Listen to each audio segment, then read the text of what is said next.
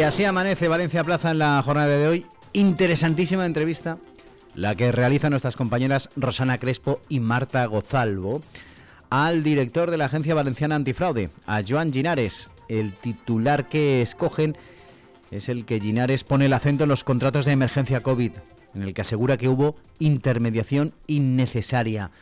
La Agencia Valenciana lleva ya un lustro de funcionamiento con Joan Ginares al frente momento en el que el Gobierno Central ha aprobado el proyecto de ley para proteger a las personas que informan sobre corrupción.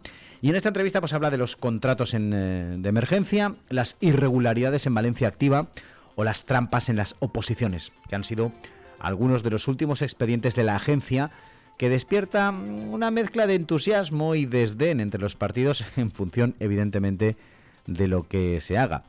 Dice Ginares que habrá que esperar a que se clarifique en la ley nacional, pero la agencia podría pasar a atender casos de empresas privadas a nivel autonómico y que también se ha visto una intermediación, como decíamos en el titular, en la venta del material con unas comisiones altísimas, con una peculiaridad, y es que ambas empresas estaban en el mismo polígono industrial en el caso de un expediente abierto por la agencia.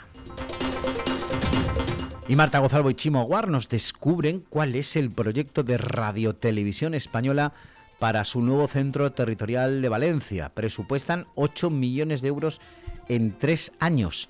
La reciente marcha de Tornero, que firmó con Chimo Puig, no frena ese proyecto acordado para que Televisión Española ubique su centro en la antigua Facultad de Magisterio, que es propiedad de la Universidad de Valencia, que está pues entre el Gulliver y la Ciudad de las Artes y las Ciencias, un edificio por el que el gobierno valenciano ha pagado 16 millones de euros. Pues bien, Televisión Española, insisto, en esta información nos cuenta cómo se prevén 8 millones para unificar en ese centro sus centros territoriales y hay una proyección gráfica de cómo quedaría el Centro de Radio Televisión Española, de Televisión Española y de Radio Nacional, en una única infraestructura con una superficie aproximada de 5.000 metros cuadrados, 3.000 metros cuadrados de superficie construida, más 2.000 de urbanización para accesos y aparcamiento.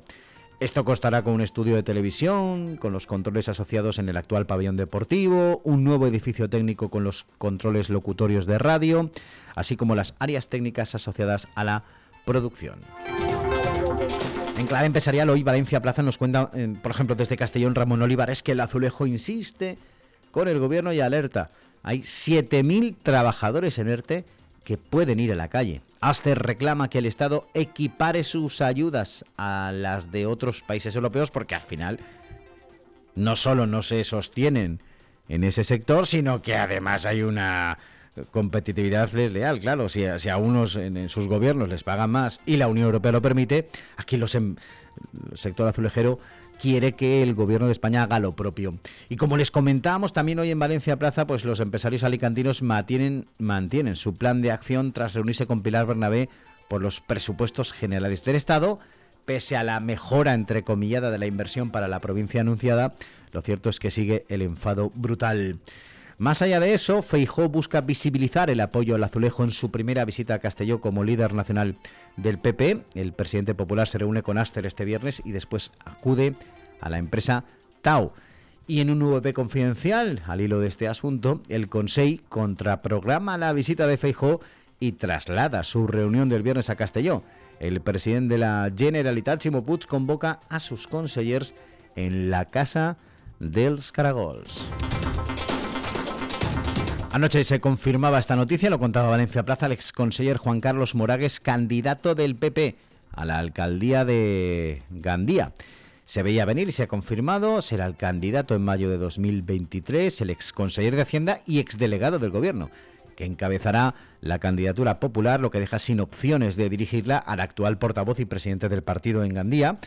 Víctor Soler, que el pasado mes de enero recibió el apoyo de la militancia al ser elegido presidente con más del 97% de los votos. Las quinielas apuntaban a que este sería el resultado y que Moragues concurriría como candidato, como publicó Valencia Plaza.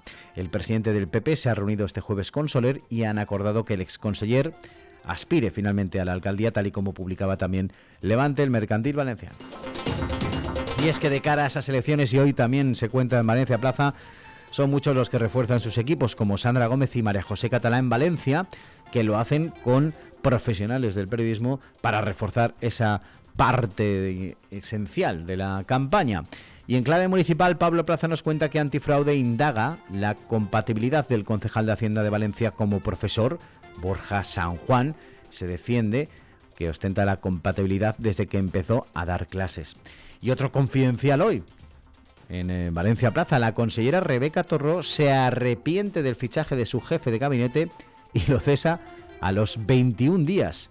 Ahora, la hasta ahora jefa de prensa, Alba Garrido, pasará a ocupar estas funciones en el departamento liderado por la dirigente socialista. Han cesado a Eloy Olcina. Además, se produjeron una serie de circunstancias bastante extrañas en estos 21 días de nombramiento. Lo cierto es que los jefes de gabinete caen como moscas en el Botanic. El caso es que, curiosamente, eh, todo el paso del citado jefe de gabinete fallido ha sido accidentado. En el diario oficial de la Generalitat del 22 de septiembre se publicó su nombramiento en el cargo, pero con categoría C2, una por debajo, y lógicamente con menos retribución de la que a este tipo de puesto le corresponde. Pero es que hace apenas una semana se publicaba en el mismo boletín una corrección de errores fechada el 27 de septiembre en el que incrementaba su categoría a C1.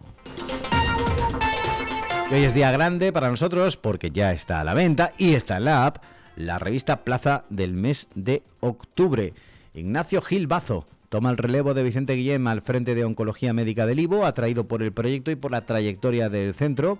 Un fichaje que viene desde Navarra y es el protagonista en la portada. Ha hablado con Plaza de Investigación, nuevas tecnologías y de su visión de la medicina. Además, en este número conversamos con Julio Bustamante y Nuria Anguita, analizamos la reforma del entorno de la lonja con Blanca Peñín, la arquitecta que la ha diseñado, y muchas más preguntas sobre cómo serán, por ejemplo, las guerras del futuro.